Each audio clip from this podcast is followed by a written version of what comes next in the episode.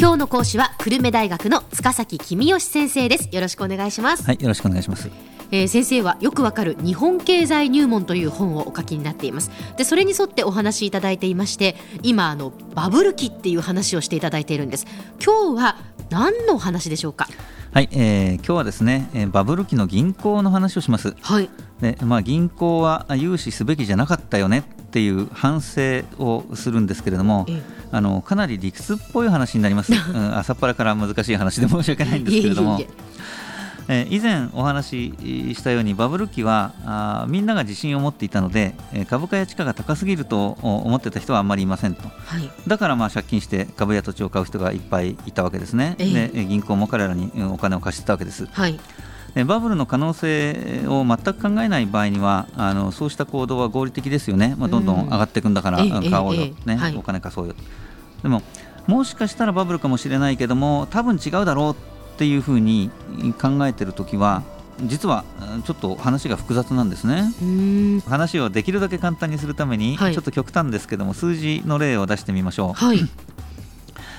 もしかしたらバブルかもしれないね。確率1割でこれはバブルだよね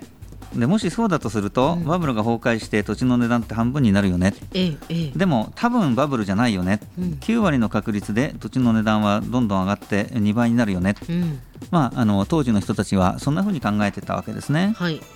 でこういう時に土地を買うということは合理的ですよね、ある意味、ええ、あの9割の確率で2倍になるわけですから、そうですね。まあ、1割の確率で半分になっちゃうよっていうリスクはあるけれど、うん、でも投資してみる価値はありますよね。まあ、確かに。ですからバブル期に多くの投資家が土地や株を買ったことは、まあ、結果としてはねその1割になっちゃったわけですけどね、うん、まあ、結果が悪かっただけであって当時の判断が間違っていたわけじゃないですよね。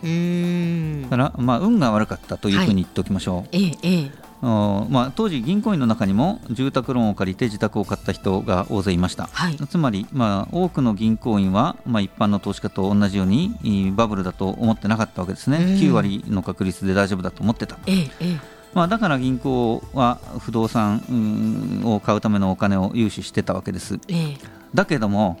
銀行員がやっていいことと銀行がやっていいことは違いますというちょっと難しい話をここからします、はい、銀行はもっと慎重になるべきでした、うん、確率9割で不動産の値段が2倍になるわけですね、はい、でお金借りて土地買った人は値上がりした不動産を売って銀行に借金を返して大儲けですよね、はい、あの残りは全部自分のものですね、えー、で銀行は貸し貸出金が戻ってくるほか金利の収入があるだけですね。別に大儲けするわけじゃありません。そうですね、えー、9割の確率で銀行は金利の収入がありますと、えー、で問題は残り1割ですね。えー、確率1割で不動産の値段が半分になって借り手が破産しますと、うん、そうすると銀行は貸し出したお金が返ってこないということになります。はい。つまり銀行にとって不動産買うからお金貸してって言われていいよってお金を貸すと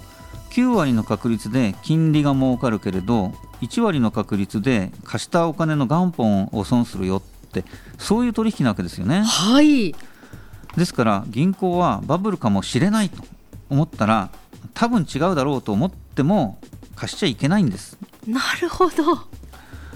銀行というところは融資をするときに慎重に審査しますよね、ええ、でこれは借り手がちゃんとお金返せるかどうかっていうことを審査するわけです、はい、個々の会社がまともな会社かどうかっていうことを調べるのももちろんですけれども経済全体がバブルであるかどうかっていうことについても同じように慎重に行動しなきゃいけなかったんですけどね、はい、あんまり慎重じゃなかったようですね。まあ、ちょっと話題を変えましょう、ええ、あの株式会社っていうものはありますよね。はい、で株式会社っていうのは、まあ、あの人々がお金を出し合って会社を作って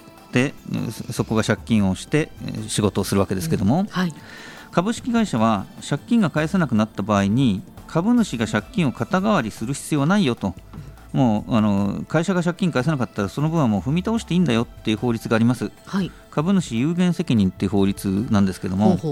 なんでそんな法律があるのかっていうと、まあ、理由が2つあります。1つは大企業が倒産した時にたまたまその会社の株を持ってるサラリーマンが銀行から、あのー、莫大な請求書が来たらかわいそうですよね。そうですねだからそういうことがないように、まあ、それはしょうがない銀行に泣いてもらおうよということでこういう法律ができましたと。でもう一つ理由があってこの制度がないとサラリーマンが安心して株式投資をすることができない、うん、そうすると日本経済が発展しないよねっていうことで、まあ、サラリーマンに安心して、えー、株式投資してもらおうよっていうこともこの制度ができた理由だと言われてます。はい、でまあ、そうは言ってもこういう制度があると投機家がこの制度を悪用する可能性があります。ほうほう。バブル期に不動産を買って、えー、登記をしようというときに、はい自分が銀行から借金をして不動産を買うと失敗した時に自分が破産しちゃいますよね。ええでも株式会社を作ってその会社が銀行から借金をしてでその会社が土地を買えば失敗しても主に損するのは銀行ですよね。はい、もちろん、あの株式会社の中にも、うん、真面目な会社が多いんでしょうから、ええ、あのそういうそういう真面目な会社にお金を貸すことは当然銀行としてね、あの普通のまともな仕事なんですけども、はい、ちゃんと見分けなきゃいけなかったのがあちょっと見分け損なったかなっていう例が結構あったみたいですね。まあ、将来またバブルかもしれないって時代がもう一回来るかもしれませんけども、まあ、その時には銀行が過去の経験に学んで、えー、慎重になることを期待しましょう、はい、では先生今日のまとめをお願いします。はい、えー、まとめですねバブル期に投資家などが土地や株を買ったのはある程度仕方のないことでしたが投資家たちに銀行が融資をしたのは迂闊でした。銀行は最大でも金利しか儲からないのに悪くすると元本まで失うリスクがあったからです。今日はバブル期の銀行というお話を久留米大学の塚崎公義先生に伺いました。どうもありがとうございました。はいありがとうございました。さてビビックモーニングビジネススクールはブログからポッドキャストでもお聞きいただけます。また毎回の内容をまとめたものも掲載していますのでぜひ読んでお楽しみください。過去に放送したものも遡って聞くことができます。ビビックモーニングビジネススクールで検索してください。ビビックモーニングビジネススクール。お相手は小浜もとこでした。